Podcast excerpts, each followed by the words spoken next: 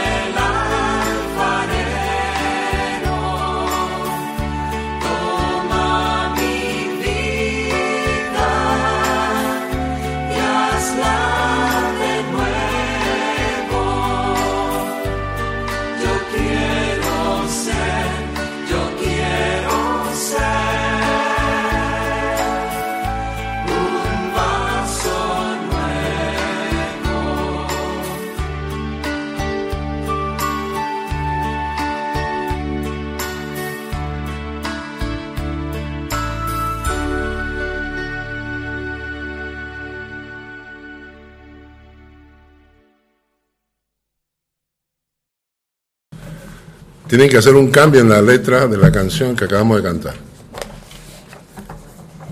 La canción original dice, quebranta mi vida y hazla de nuevo. Acá dice, toma mi vida, y mi vida es tuya, ¿no? Pero la canción original es, quebranta mi vida, porque la idea es que el alfarero está haciendo un vaso de barro. Y el vaso de barro no sale bien. Entonces el, le- el vaso le dice al alfarero, quiebra mi vida, quebranta mi vida, hazla de nuevo. Yo quiero ser un vaso nuevo. ¿no? Y acá tiene al autor de esa canción. Él la hizo en Brasil, en un campamento de jóvenes, y hemos visto que ha trascendido países y fronteras, y claro, lamentablemente estas canciones nunca llevan el nombre del autor, pero él la hizo. Velo. Lo que me vengo a enterar ahorita. Pero la idea básicamente de la canción es esta. La idea de la canción es quebranta mi vida. ¿No? Porque estábamos en un campamento de jóvenes y muchas veces la única manera de rehacer algo es quebrarlo. Muchas personas, por ejemplo, en la vida cristiana, eh, andan por la vida cristiana viviendo una fe, ¿no? Pero una fe más o menos así superficial, hasta que viene el tiempo del quebrantamiento. Y cuando Dios te quiebra, realmente buscas al Señor de corazón. La mayoría de personas que viven una fe firme con el Señor es que han pasado por quebrantamientos, ¿no es cierto? Muchas, cuando uno lee, por ejemplo, Hebreos capítulo 11, donde se habla de todos los hombres de la fe, por la fe, Abel, por la fe, José, por la fe, Abraham. Cuando ustedes leen todas las historias, para tener ese tipo de fe que te permite vivir como un hombre de fe de Hebreos, muchas veces tienes que pasar por quebrantamiento. Para Jesús empezar su ministerio, fue llevado al desierto a experimentar la soledad. Nadie que quiera servir al Señor en grande puede hacerlo a menos que haya pasado por la experiencia de la soledad. En la semana pasada predicaba en, en la iglesia y le decía a la iglesia que a veces Dios nos lleva a extremos. Estaba predicando sobre el Salmo 102, que es un hombre que realmente ha sufrido. En el Salmo 102 el hombre explica y dice que es carne, carne y hueso, o sea, ha bajado tanto de peso porque no tiene hambre, su corazón está quebrado, sus ojos están eh, hinchados de tanto llorar, lean el Salmo 102, Y entonces le digo a la iglesia, ¿qué es lo que nos lleva a eso? O sea, ¿qué, ¿por qué Dios permite que lleguemos a puntos tan extremos? ¿No? ¿Por qué, por qué tiene que empujarnos hacia ese nivel? Y la respuesta es primero porque Dios quiere que aprendas a nadar solo. Que aprendas que en la soledad solamente Dios te agarra. Porque estamos acostumbrados a tener bastones humanos, los que nos acompañan. ¿ah? Me siento mal, llamo al pastor. Me siento mal. Entonces el pastor reacciona, te ayuda. O tienes una amiga, o tienes un amigo, o tienes alguien en la iglesia que te acompaña, que reacciona. Entonces, ¡ah! Te sientas acompañado. ¿Qué va a pasar cuando no tengas nadie? Ahí vas a aprender a confiar en el Señor. Y por eso es que los que Dios usa en grande son gente que ha pasado por la experiencia de la soledad. Que en el fondo, cuando todo el mundo te da la espalda, volteas tus ojos al Señor y dices, Señor, en ti. ¿A quién tengo yo en los cielos? Si no es a ti. Y nada más deseo en la tierra. ¿No? La segunda cosa es que, las pruebas extremas te ayudan a conocer tu corazón. Para saber qué hay en tu corazón. A ver si te alejas del Señor. Apenas viene la prueba. Apenas aparece el problemita, oh, me voy. ¿no? Si la cosa no te gusta, me voy. ¿no? Si la prédica del domingo no me gustó, ah, me voy. Hay otras iglesias por ahí. Esas, esas cosas reflejan el corazón de la gente. Y por último, el Salmo 102 te, te, te enseña a que a veces Dios te lleva a los puntos extremos para que aprendas a confiar en los tiempos de Dios. El Salmo 102 termina diciendo, el tiempo ha llegado, el tiempo de la misericordia ha llegado, el tiempo se ha cumplido. Y a veces tenemos que esperar hasta ese momento. Bueno, no voy a aplicar el Salmo 102, ahí lo pueden encontrar en el, en el internet si quieren. El día de hoy voy a predicar de algo peor. El día de hoy voy a predicar de un tema que a nadie le gusta.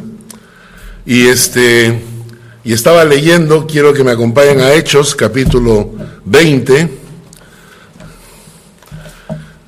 Hechos, capítulo 20.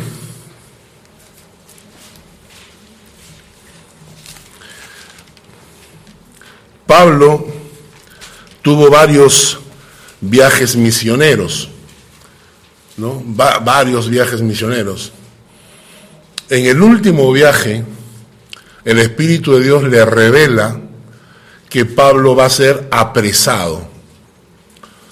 Va, Pablo va a Jerusalén y él sabe que llegando a Jerusalén lo van a tomar preso, lo van a encerrar. No sabe más. Probablemente Dios le revelaría después que ese sería su último viaje misionero. Pablo después de varios años estando preso es llevado a Roma.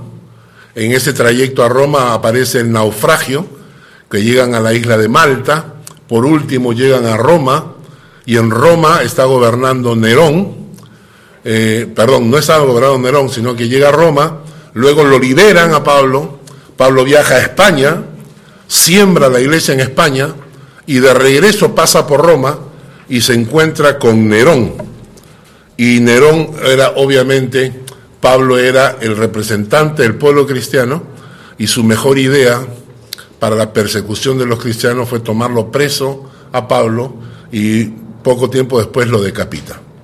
Y que es la carta que Pablo le escribe a Timoteo, ya estoy pronto para mi partida, ¿no? El Señor me tiene guardada mi corona. En este momento Pablo se está despidiendo de sus hermanos, porque él sabe que llegando a Jerusalén lo van a tomar preso. Y les escribe en el versículo eh, 25. Y ahora, he aquí, yo sé que ninguno de vosotros, de todos vosotros, entre quienes he pasado predicando el reino de Dios, verá más mi rostro. Por tanto, yo os protesto en el día de hoy que estoy limpio de la sangre de todos. Porque no he rehuido anunciaros todo el consejo de Dios. Pablo se despide, qué, fuerte, ¿no? Ninguno de todos vosotros volverá a ver mi rostro. Imagínense que yo les dijera eso hoy día. Queridos hermanos, esta es la última vez que verán mi rostro. Porque el Señor me ha dicho que mañana, viajando hacia, ¿no? Voy a, voy a ser tomado rehén, preso en uno de estos países musulmanes y ahí voy a ser muerto. Así que esta es la última vez, o sea, qué feo, qué, qué fuerte, ¿no? Pero noten ustedes lo que él dice, ¿no? En el versículo 26. Por tanto, yo os protesto en el día de hoy que estoy limpio de la sangre de todos, porque no he rehuido anunciaros todo el consejo de Dios. Quizás este es uno de los grandes problemas hoy en día. En muchas iglesias hay temas que están prohibidos porque no les gusta al auditorio. El auditorio de hoy en día, en las mayorías de iglesias, estamos viviendo un cristianismo light, superficial, barato, religioso, simplón. Y ese tipo de fe, ese tipo de, cristianismo, ¿no? Se ha metido mucho en las iglesias y los pastores, para no perder sus puestos, entonces predican de acuerdo al oído del auditorio, lo que, lo que el auditorio quiere escuchar. Entonces le van a decir al auditorio palabras bonitas, palabras motivadoras, palabras que los engrían para que cuando salgan de la iglesia salgan contentos, animados, felices, camino al infierno directamente, ¿no? ¿Cierto? Entonces, pero están felices, están felices porque les han dicho lo que ellos querían escuchar. Pero cuando uno predica todo el Evangelio, hay cosas en el Evangelio que no nos gustan. Hay cosas en el Evangelio, hay textos bíblicos que no nos gustan. Y yo me preguntaba esta semana qué pasará cuando lleguemos al cielo. Imagínense, imagínense que cada persona que se ha parado en este púlpito o cada persona que ha enseñado un, un estudio bíblico quedó marcado en el cielo, que Dios lleva un control. ¿No? A ver, Hechos, Hechos 20, 25 al 27. Pastor Carlos, check, muy bien, ya, lo mencionó, por lo menos, enseñó algo. O sea, si Dios pudiese chequear todos los textos de la Biblia que los pastores y los predicadores y los maestros hemos enseñado, a ver si hemos enseñado de todo. Y no nos hemos comido algunos temas por miedo al auditorio. ¿Mm? Qué feo sería que ustedes lleguen algún día al cielo y les pregunten, a ver, ¿quiénes eran los predicadores que tú escuchabas? Entonces ustedes van a decir, ¿no? Uf, teníamos un predicador maravilloso que se llamaba Isaac Lorenz. Había otro que venía de vez en cuando ahí, no, es un gordito, ¿no? y entonces el, que Dios agarre y diga, ah, vamos a hablar del gordito. Ah, uf, mira, hay como 40 temas que nunca los tocó. Qué vergüenza, qué feo qué sensación de estafa. ¿Por qué no nos predicó toda la verdad de Dios? Por eso el día de hoy voy a tocar un tema que no, no le gusta a nadie. Y lo voy a hacer porque creo que es mi responsabilidad delante de Dios y porque, siguiendo la enseñanza de Pablo, estoy limpio de la sangre de todos. Porque no he rehuido anunciaros todo el consejo de Dios. Así que les pido que me acompañen a un texto bíblico y cuando lo lean se van a dar cuenta de que estoy hablando. Malaquías, el último libro del Antiguo Testamento. Malaquías, el capítulo 3, versículos 10 al 12.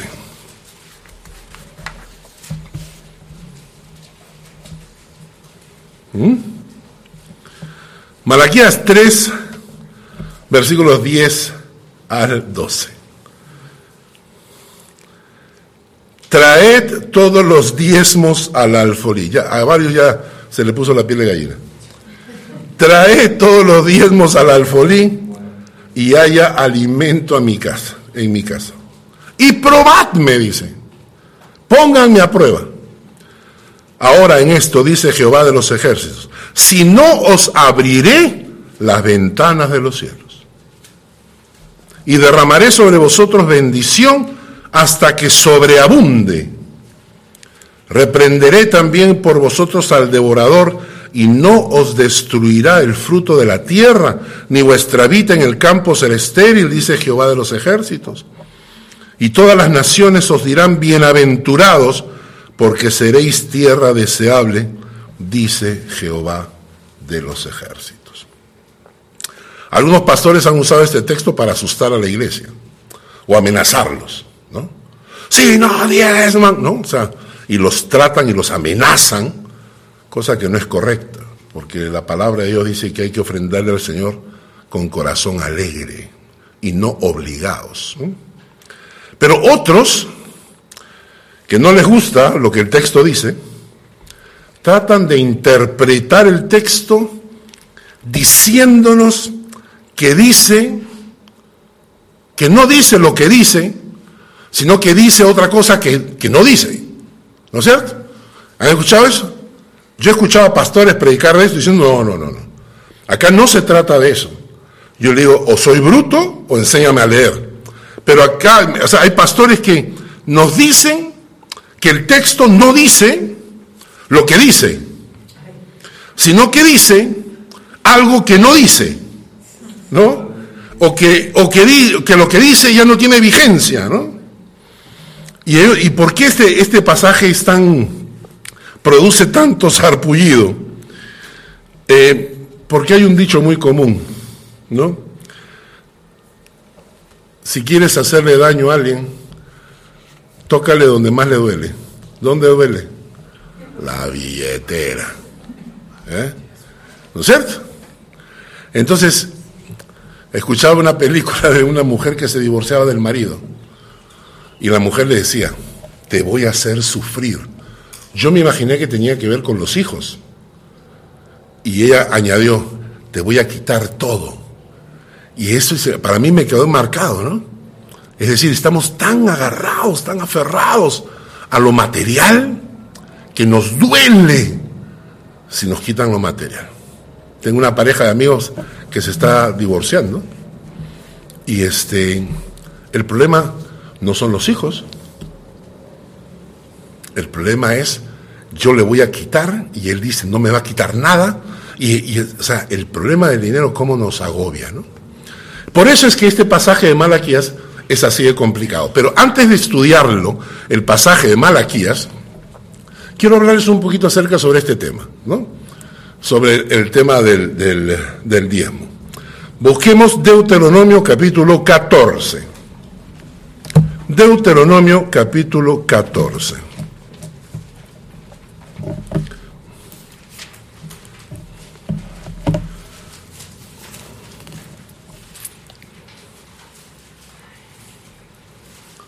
Deuteronomio capítulo 14, versículo 22, nos dice,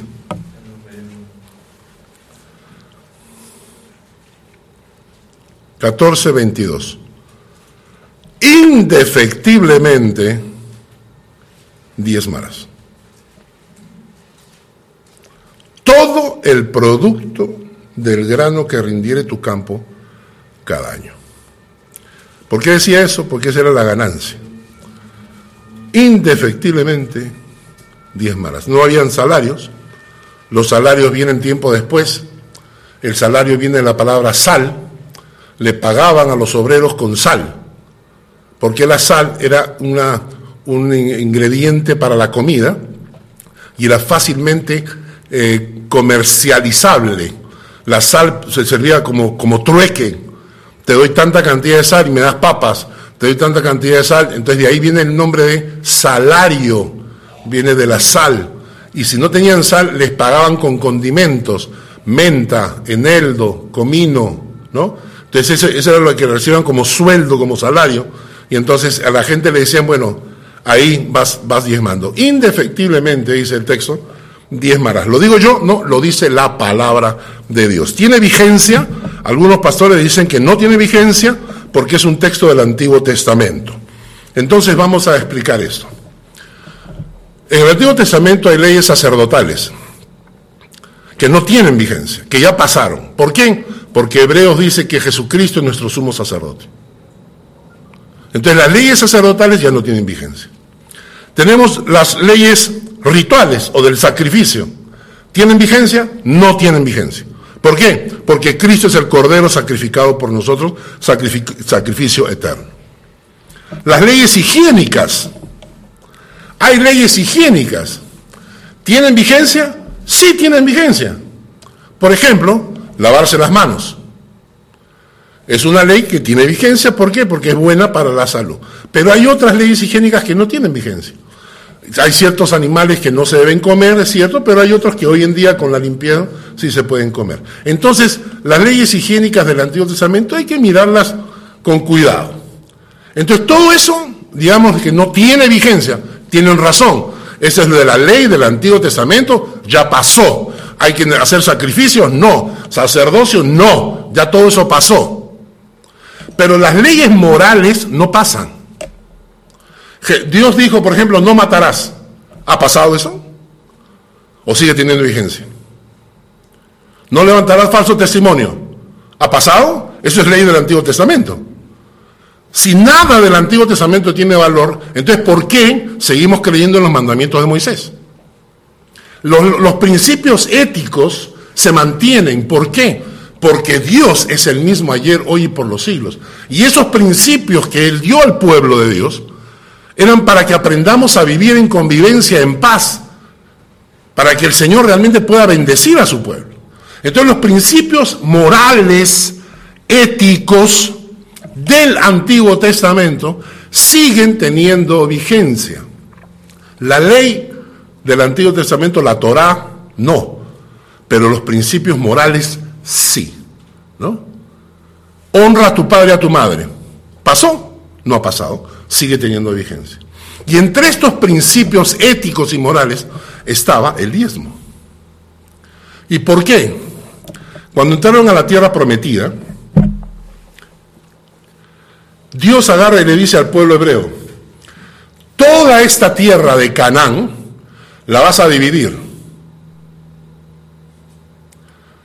Pero hay una tribu que no va a recibir nada. Los levitas. Los levitas no van a recibir tierra. Yo en el lugar de los levitas habría dicho, ¿qué tal raza? ¿Por qué? ¿Por qué? ¿Por qué le dan a todos y a mí no me dan nada? ¿No? Y Dios dijo, porque yo soy tu herencia, le dice a los levitas. Y escuchen bien lo que voy a decir, porque tú los levitas, el pueblo levita, la tribu de los levitas, ustedes se van a encargar del ministerio espiritual de Israel. Yo no quiero que hagan nada más. Yo quiero que ustedes se encarguen del ministerio espiritual porque no somos materia puramente. No somos carne y sangre.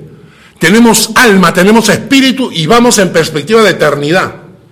Y la gente que vive aferrada a esta tierra, agarrada a esta tierra, pensando que tus 80 años es tu vida, eres un pobre espiritual, porque vas a morir. De esta vida nadie sale vivo. Todos vamos a morir. Y entonces tiene una perspectiva de eternidad que sería bueno pensarlo. Sería bueno pensar dónde voy a pasar mi eternidad. No es de inteligentes prever, prever. No es de inteligentes pensar que hay una eternidad. ¿Dónde voy a estar? ¿Qué va a pasar con mi vida? Es inteligente, ¿no es cierto? Entonces, si pensamos en que hay una vida espiritual, hay una eternidad, entonces dices, ok, ¿qué lugar ocupa mi vida espiritual en mi vida cotidiana? ¿Qué lugar ocupa mi vida espiritual en mi vida cotidiana? ¿Acaso no me preocupo eso? Y por eso Dios le dice, a los levitas, ustedes no van a tener tierra. Porque yo quiero que ustedes se dediquen al ministerio espiritual en medio de mi pueblo. Porque mi pueblo no solamente es carne y sangre, mi pueblo también es carne, sangre, alma y espíritu. Y entonces los levitas dijeron, está bien Señor, vamos a dedicarnos al ministerio espiritual. Pero ¿cómo le doy de comer a mis hijos? ¿Cómo se va a mantener el ministerio espiritual si estamos todos dedicados al ministerio espiritual? ¿De qué va a vivir mi familia? Y entonces Dios dijo, los diezmos es para eso. Las, todas las demás tribus se dedican a trabajar. Y todas esas tribus van a diezmar de lo que yo les doy, de lo que yo les prospero, de lo que yo les bendigo, van a diezmar para sostener el ministerio espiritual. El día en que ellos no lo hagan, los levitas se iban a ir a trabajar, a, conseguir su comida por donde sea, e iban a dejar el ministerio. Y entonces los diezmos era para eso, para sostener el ministerio espiritual en medio del pueblo de Dios. ¿Existen hoy día levitas? No hay. Hoy en día no existen levitas. Pero ¿saben qué, qué- qué tenemos? Tenemos iglesias. Tenemos iglesias. Este local no se paga gratis. A fin de mes, los dueños vienen y cobran. ¿Cierto? La escuela dominical necesita materiales para los niños. El café que ustedes toman afuera cuesta. Arreglar las sillas cuesta. Micrófonos cuesta.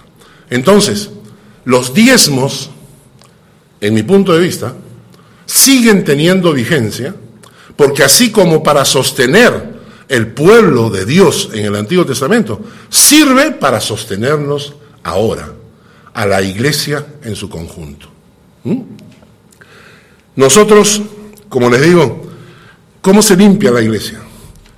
¿Quién paga cuando hay que comprar artículos de limpieza? Entonces alguien dice, no sé. Bueno, alguien paga. Porque yo la última vez que fui al Migros y le pedí que me regalen, no me regalaron. ¿No es cierto? Si yo llego al Migros y le digo, necesito una escoba, necesito detergente, necesito esto, y cuando ellos me cobran, le digo, no, es para la iglesia, tiene que ser gratis. No me dicen nada, papá, no, ¿no es cierto? ¿No ven? Ok. Ahora, necesitamos instrumentos musicales y todo lo que quieran. Pero también hay más. ¿Quién ayuda a las viudas y a los huérfanos? ¿Quién ayuda cuando un hermano en la, en la iglesia tiene necesidad financiera? Perdió el trabajo, no tiene que comer. ¿Saben que los diezmos y las ofrendas es para eso también? Los diezmos y las ofrendas es para sostener cuando un hermano de la iglesia se quedó sin trabajo, no tiene comida, y entonces la iglesia tiene que reaccionar. ¿De dónde sale esa plata? Diezmos y ofrendas. Ayer estuvimos en la casa, anteayer estuvimos en la casa de unos amigos, nuevos amigos, misioneros en Afganistán. Si ellos cometen un error, le cortan la cabeza. Están en Afganistán predicando el Evangelio con mucho cuidado, con mucha sabiduría, porque los pueden matar. ¿Quién sostiene a nuestros misioneros? ¿Quién de ustedes quiere ir a Afganistán a predicar? Levante la mano, ¿quién está dispuesto a irse a Afganistán a predicar? De repente el marido le dice a la mujer, anda tú, anda tú, ¿no? Le ¿No? O sea, ¿quién está? No, no, no hay, no hay nadie, pero ¿quién predica allá? Esta pareja que nosotros conocemos. Ellos sí están con el corazón, quieren ir a predicar allá. ¿Y de qué van a vivir? Les decimos, vayan a predicar el Evangelio. ¿Y, de- y- y cómo pago mis gastos? Ah, confía en el Señor, pues el Señor te proveerá. ¿Así es? No, los diezmos y ofrendas es para sostener pastores, misioneros que están haciendo la labor. Me tocó asistir a una reunión acá en Suiza. Eh, era la, la reunión del ministerio, la, no sé cómo le llaman, eh, de iglesias y religiones de, de Suiza. O sea, el Estado, Suiza, tiene un departamento, o sea, el departamento de religiones y no sé qué. Y entonces convocaron a una reunión y la, y la Schweizer Evangelische Allianz me pidió que fuera con Samuel Kopp a representarlos. Fuimos. Estábamos sentados ahí reunidos y a mi costado estaba un musulmán con otro más, eran dos musulmanes. Más allá estaba un budista. Por allá estaba un Hare Krishna, así de todas las religiones, ¿no? Yo le decía a Samuel Copo, ¿y qué hacemos acá nosotros, hermano? Entre tanto pagano ahí, ¿no? No, me dice, ya estamos representando al pueblo evangélico. Bueno, pues, hablaron, ¿ya? Y la idea es así, súper abierto, ¿no? Religiones, todo, todo, todos los caminos conducen a Dios, así, ¿no? En cierto momento, eh, yo pregunté, levanté mi mano y hice esta pregunta. Eh, ¿Por qué no existe visa misionera? Porque yo tenía algunos amigos que me gustaría traerlos como misioneros a trabajar en Suiza. Me encantaría traer varios armenios, yo conozco a varios pastores, predicadores muy buenos, que podrían venir a predicar en Suiza. Entonces, ¿por qué no existe la visa misionera? Puedo traerlos como turistas por tres meses, pero no se pueden quedar más. Cuando yo hice mi pregunta, el hombre adelante contestó y dijo, sí existe visa misionera. Ay, caramba, dije yo, primera noticia. Y el que estaba a mi costado, el musulmán, para ellos el pastor es imán, le dicen, ¿no? Es un imán. Él agarra y dice, sí, señor Jarmeyer, existe visa misionera. Nosotros tenemos 70 imams acá en Suiza. 70 misioneros islámicos en Suiza. Y yo dije, ¿cómo? Y él me dijo, es fácil. Usted tiene que depositar en una cuenta a nombre del gobierno 70 mil francos en garantía, que quiere decir que ustedes le van a pagar un sueldo para que él pueda vivir en Suiza y el día en que ustedes no le pagan sueldo, el Estado saca de ahí para pagarle al sueldo y luego lo manda de vuelta a su país. Mientras usted deposite los 70 mil, ellos le dan a usted una visa de misionero y el misionero puede quedarse acá todo el tiempo que quiera. Y yo le dije, ¿y ustedes tienen 70? Sí, me dice. Nosotros tenemos 70. Nosotros, escuchen esta frase, que es vergonzosa. Nosotros tenemos gente que está dispuesta a pagar lo necesario para que nuestros imams islámicos puedan entrar a Suiza. ¿Y ustedes como evangélicos no tienen? Creo que fue claro, ¿no? O sea, me dio una cachetada, me dio una cachetada y me avergonzó, porque nosotros los evangélicos que creemos en el Dios verdadero, no somos capaces de darle al Señor lo que nos ha pedido. Y vamos, rapidito, vamos avanzando. Nuevamente, ¿esto está en el, en el Nuevo Testamento? Claro que sí. Está en el Nuevo Testamento.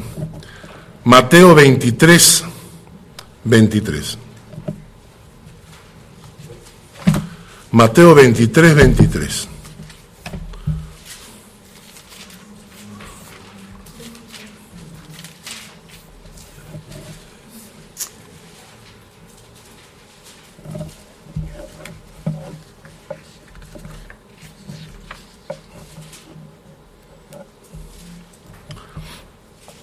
Jesús está hablando.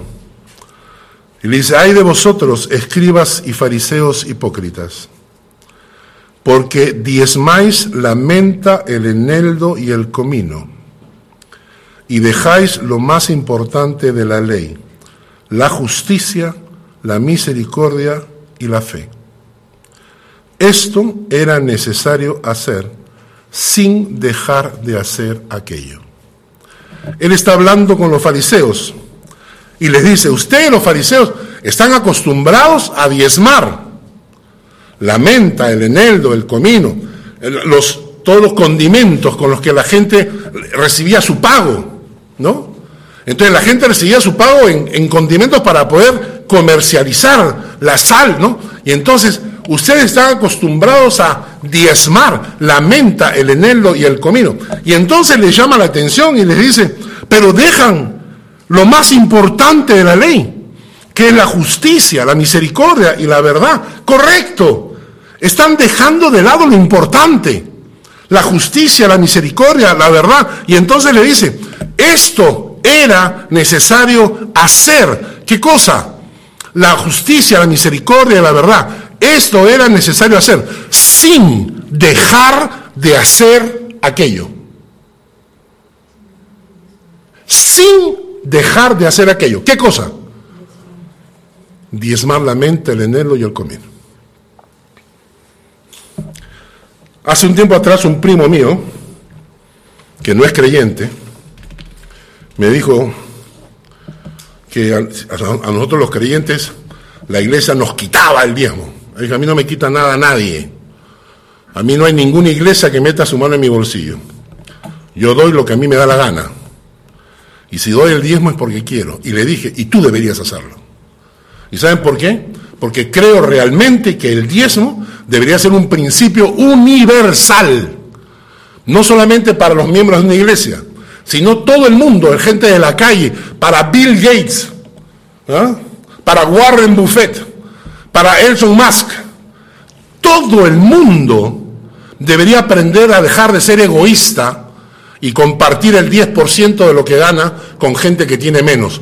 Nosotros como iglesia probablemente sostenemos la iglesia, pero el de la calle, el de la calle, el común, debería separar el 10% de lo que gana y ayudar a huérfanos, a viudas, a gente abandonada, gente que se muere de hambre, niños que no reciben medicamentos en África. Aprender a compartir el 10% de lo que ganamos. El diezmo para mí no es un principio solo bíblico, es un principio que debería aplicarse al mundo entero. ¿Y por qué, por qué hablar de este tema? Porque es bíblico, porque muchos creyentes están esclavizados a lo material, y la gran prueba de esto eh, la tengo yo con un amigo que se llama Tibor, él vive en Costa Rica. Él es de los pastores que se han ido al extremo contrario. Nosotros hemos tenido en las iglesias pastores que se han enriquecido, estafadores, pastores mentirosos, estafadores, que se han vuelto millonarios ¿no? en Estados Unidos, sacándole dinero a la gente, ¿no es cierto? Esos pastores que se han enriquecido sacándole dinero a la gente pasarán su eternidad junto con Stalin, con Lenin, con Mao Zedong, con Hitler, por haber engañado y estafado a la gente. Pero de ahí ha, ha venido el otro extremo. O sea, pastores que se fueron de este lado al otro extremo, a negar el diezmo. Y él se ha ido a ese extremo. Y comienzan a negar y discuten. Y él es uno de los que agarran estos textos bíblicos y me dice que no dice lo que dice, sino que dice otra cosa que no dice. ¿No? Y entonces hace su video en contra de los diezmos y luego un día se jacta y me escribe y me dice, ¿has visto que mi video contra los diezmos tiene 100 mil visitas? Yo entré a su página y luego le escribí. Le dije, ¿te has dado cuenta que tu video de la santidad tiene 180 visitas? ¿Te has dado cuenta que tu video de ser responsable delante de Dios tiene 60 visitas? ¿Te has dado cuenta que tu video sobre Gálatas tiene 120 visitas? ¿Y te has dado cuenta que tu video de En contra de los diezmos tiene 100 mil visitas? ¿No te das cuenta que la gente está buscando que tú le digas lo que ellos quieren escuchar? ¿No te das cuenta que hay 100 mil personas que se pueden parar en una iglesia y decir, yo amo a Dios con todo mi corazón, estoy dispuesto a morir por Cristo, pero no a dar mi diezmo? Esa es la verdad. Y entonces le escribí. Dije, les estás rascando en el oído, les estás diciendo lo que quieren escuchar. Y por eso tienes tantas visitas. Porque toda esa gente quiere que un pastor les diga, no tienes que diezmar. Porque aman más el dinero que al Señor. Y tú les estás dando la, la carnecita. A partir de ahí cortamos comunicación, ya no me quiso conversar. Pero bueno, lo que le acabo de hablar a ustedes es lo que yo siento y por dos razones lo estoy predicando. Primero, porque nosotros lo practicamos. Con mi esposa, nosotros practicamos esto. Y ayudamos a mucha gente que está en, en momentos de necesidad, pastores que están en necesidad. Nosotros practicamos el diezmo. No le estoy hablando teóricamente, nosotros practicamos el diezmo.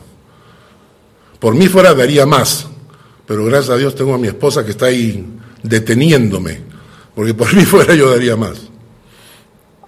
Y la segunda cosa por la cual les predico esto es porque no soy pastor de ustedes. No soy el pastor de ustedes porque alguno dirá, uy, está jalando agua para su molino. Yo termino de predicar acá y me voy para mi iglesia, ¿no?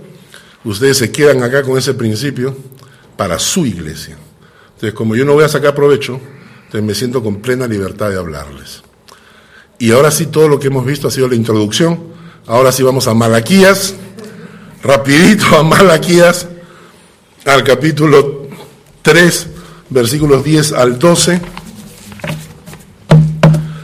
Rapidito, vamos a terminar en unos 10 minutos. Malaquías capítulo 3, versículos 10 al 12. Traed todos los diezmos al alfolí. Alfolí es el almacén, ¿no? Donde se guardaban. Traed todos los diezmos al alfolí. Hay alimento en mi casa. Y probadme, ahora en esto dice Jehová de los ejércitos, si no os abriré las ventanas de los cielos, derramaré sobre vosotros bendición hasta que sobreabunde, reprenderé también por vosotros al devorador, y no destruirá el fruto de la tierra, ni vuestra vida en el campo será estéril, dice Jehová de los ejércitos, y todas las naciones os dirán, bienaventurados, porque seréis tierra deseable, dice Jehová de los ejércitos. Y escúchenme, cuando yo leo este texto, yo quiero, yo quiero que Dios abra sobre mí las ventanas de los cielos. Es mi anhelo. Yo quiero que Dios derrame sobre mí bendición hasta que sobreabunde. Yo quiero que Dios reprenda al devorador para que no destruya mi tierra, mi vida, mi campo, mi trabajo. Yo quiero que las naciones miren y digan, es bienaventurado.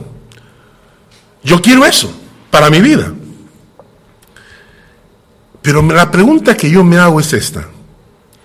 ¿Qué tipo de vida agrada a Dios y hace que se abran las ventanas de los cielos? ¿Puedo hacer algo para que Dios abra las ventanas de los cielos sobre mi vida? Porque este pasaje que me habla de los diezmos no puede ser la respuesta. Porque el dinero nunca compra la gracia de Dios. Dios es dueño del oro y la plata. Yo no puedo comprar que Dios abra las ventanas de los cielos solo porque doy una cantidad de dinero. ¿Qué pasa si yo estoy viviendo en adulterio? Si estoy viviendo en adulterio y vengo a la iglesia y traigo mi diezmo, ¿abrirá Dios las ventanas de los cielos sobre mí? ¿Puedo con el dinero comprar la gracia de Dios? No. Dios es el dueño del oro y la plata. Lo que yo le dé para él le hace cosquillas. Y entonces, ¿por qué el pasaje dice, trae todos los diezmos y abriré las ventanas de los cielos? ¿Qué implica el diezmo? Que Dios abre las ventanas de los cielos. Y les voy a dar cuatro palabras. Cuatro palabras. Primero, obediencia. Segundo, disciplina. Tercero, consagración. Y cuarto, agradecimiento. Entonces no se trata del diezmo en sí, sino lo que hay detrás del diezmo. ¿Por qué obediencia? Obviamente, porque la ley, está, la, la ley de Dios establece que debemos diezmar. Guarda y escucha todas estas palabras que yo te mando hoy, para que haciendo lo bueno y lo recto ante los ojos de Jehová tu Dios, te vaya bien a ti y a tus hijos después de ti para siempre. Entonces, esto es importante, porque para que podamos obedecer, necesitamos tener leyes concretas. Voy a explicar eso.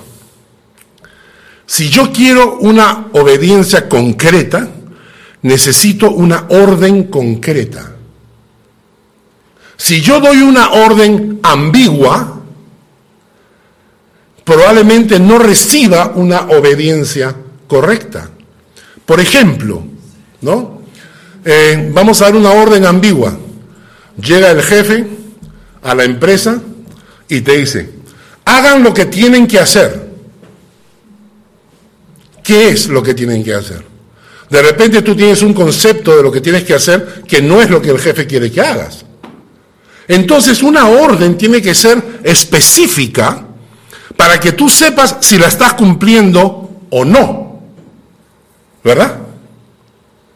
Entonces tú ya sabes cuando lo ves. Hoy es el Día del Padre en Latinoamérica. En Suiza es el primer domingo, lo hemos celebrado en la iglesia y hoy es el Día del Padre en Latinoamérica. Mi sobrina ha preparado un turrón de chocolate, ¿de acuerdo? Cuando estaba yo saliendo de la casa, se pusieron de acuerdo con mi esposa para preparar el turrón. Tuvimos ayer reunión de caballeros. Y entonces cuando yo regreso, yo veo y es turrón de chocolate. ¿Qué hubiese pasado si me hubieran preparado un pastel dietético de verduras? ¿Ah? Se lo tiro por la ventana. ¿No es cierto? Porque yo ya regresaba ilusionado pensando en mi turrón de chocolate. Entonces, cuando Dios utiliza el término diezmo, te está dando una orden absolutamente clara. No te está diciendo 80%, 20%, 15%, 7.3%, te, te está diciendo diezmo, para que tu mente sepa de qué estás hablando. Y si lo estás cumpliendo o no, obediencia. ¿Puedes desobedecerlo si quieres? Sí. Si no tienes ganas de hacerlo, no lo hagas. Las ofrendas que van a Dios de mal corazón no sirven para nada, solamente para desgastar tu billetera. Las ofrendas tienen que venir con un corazón amoroso, alegre. Pero entonces, tú ya sabes, ¿cuánto el Señor quiere obediencia? ¿Cuánto es obediencia? ¿Cuánto?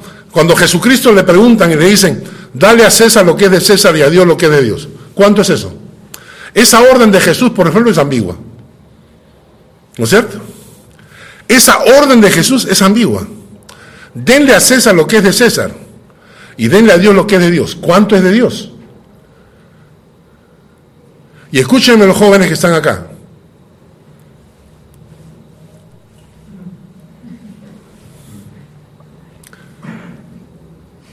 Si quieres que Dios te bendiga en tu vida, aprende a diezmar desde que eres niño. Yo le enseñé a mis hijos a diezmar desde que son pequeños. Y Dios los ha bendecido. El diezmo no es solamente para algunos, el diezmo es para todos, desde niños hasta grandes. Obediencia. En segundo lugar, disciplina. ¿Mm? ¿Por qué disciplina? Porque la Biblia enseña que debemos ser discípulos de Cristo. Y ser discípulo significa ser responsable. Responsable. El día de ayer una persona me llama y me dice, eh, Pastor, eh, Carlos, van a hacer el viaje, el crucero, la iglesia, nosotros nos vamos de crucero en octubre. Ustedes van a tener su retiro y algo parecido a nosotros, solamente que nosotros vamos en crucero. Y vamos a tener un crucero de una semana eh, con estudios bíblicos y todo. Y una persona me llama y me dice, eh, Carlos, queremos ir al crucero. Yo, unas amigas, queremos ir al crucero. Le dije, mire, ya se pasó la fecha. Eh, pero voy a preguntar el lunes a ver si las aceptan, ¿no? Sí, sí, sí, sí. Nosotros de todas maneras queremos ir, no sé. Y entonces yo le digo, pero tú no tienes plata. No, pero sí, sí, yo tengo, un- yo tengo ahí un ahorrito, ¿no? Y con ese ahorrito voy a pagar la inicial del crucero. Y yo por respeto no le dije nada. Pero yo sé que ella no está diezmando lo que normalmente diezma. Y entonces yo le iba a decir, ¿ya pagaste tu diezmo primero? No le dije nada para no ofenderla. Pero ¿sabes qué significa eso? Disciplina. Disciplina. Es interesante porque somos tan indisciplinados que la única forma en que los diezmos funcionan en la iglesia es con Dower off track. Así para que te, para que te deslindes, ¿no? Entonces el banco automáticamente te saca y deposita en la cuenta de la iglesia. Pero si lo hiciéramos en forma personal, voluntaria, ¿cuántos se olvidarían? Segundo punto, disciplina. Tercer punto, consagración. La Biblia dice que son primicias. ¿Saben lo que es primicias? Es lo primero. Los judíos tenían una fiesta anual que se llamaba la fiesta de las primicias, donde les enseñaban a sus hijos que Dios es primero. Hay un pasaje que es muy triste en el Nuevo Testamento, donde una mujer pobre está ofrendando lo poco que tiene y un fariseo estaba dando más. Y Jesús agarra y dice, esta, esta viuda está dando mucho más que este hombre, porque ella está dando lo que le falta y este le está dando de lo que le sobra. Hermanos, es vergonzoso, es vergonzoso darle al Señor lo que te sobra. Si yo te invito a mi casa y te doy las sobras de ayer, no te va a gustar. ¿Por qué creemos que a Dios sí le gusta que leemos las obras? Termino por tiempo. Y lo último es, con, es agradecimiento. Agradecimiento. Cuando tú en tu corazón entendiste que todo lo que tienes te lo ha dado Dios, y como dice David, todo es tuyo, Señor, y de lo recibido de tu mano te damos. Entonces, el diezmo detrás del diezmo no se trata de cantidad de dinero, se trata de ser obediente, se trata de ser disciplinado, se trata de darle las primicias y se trata de ser agradecido. Y por eso, y por eso, cuando tú traes tus diezmos al alfolí y hay alimento en su casa, probadme, dice Dios, si no os abriré las ventanas de los cielos sobre ustedes. Señor, gracias por esta palabra, gracias por esta enseñanza. Permite que nuestro corazón realmente lo llegue a entender, que aprendamos a respetarte, a honrarte. Padre, queremos que abras sobre nosotros las ventanas de los cielos. Queremos que nos bendigas hasta que sobreabunde. Y para eso, Señor, seremos obedientes, disciplinados, dándote la prioridad y siendo agradecidos por todo lo que nos das. Te bendigo Dios en el nombre de Jesús. Amén y amén. Que Dios les guarde, hermanos.